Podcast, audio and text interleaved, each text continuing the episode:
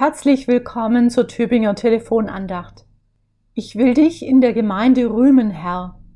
So lautet die heutige Tageslosung aus Psalm 22.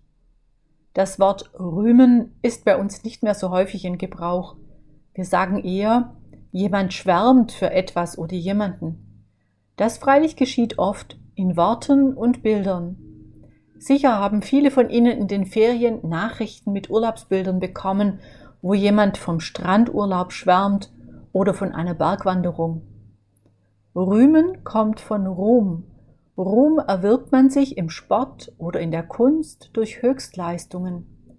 Und wer solchen Ruhm hat, wird gerühmt. Jede und jeder von uns hätte viel Grund, Gott zu rühmen für alle Wohltaten.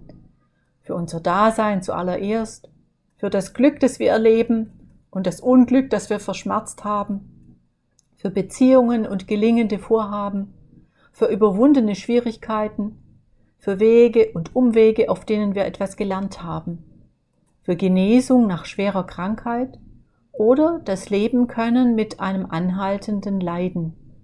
Sie finden sicher noch mehr Gründe und Anlässe, Gott zu rühmen. Rühmen geht allein im Gebet. Noch schöner rühmt es sich aber zusammen mit anderen, beim Singen von Lobliedern im Seniorenkreis oder im Gottesdienst, sei er im Fernsehen oder in ihrer Kirche. Oder auch beim Erzählen zu zweit.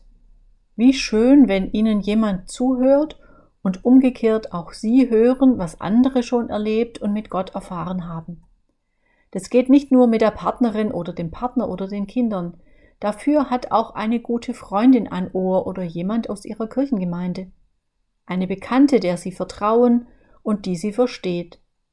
Mit jedem Rühmen vervielfacht sich das Gerühmte wie bei einem Echo in den Bergen.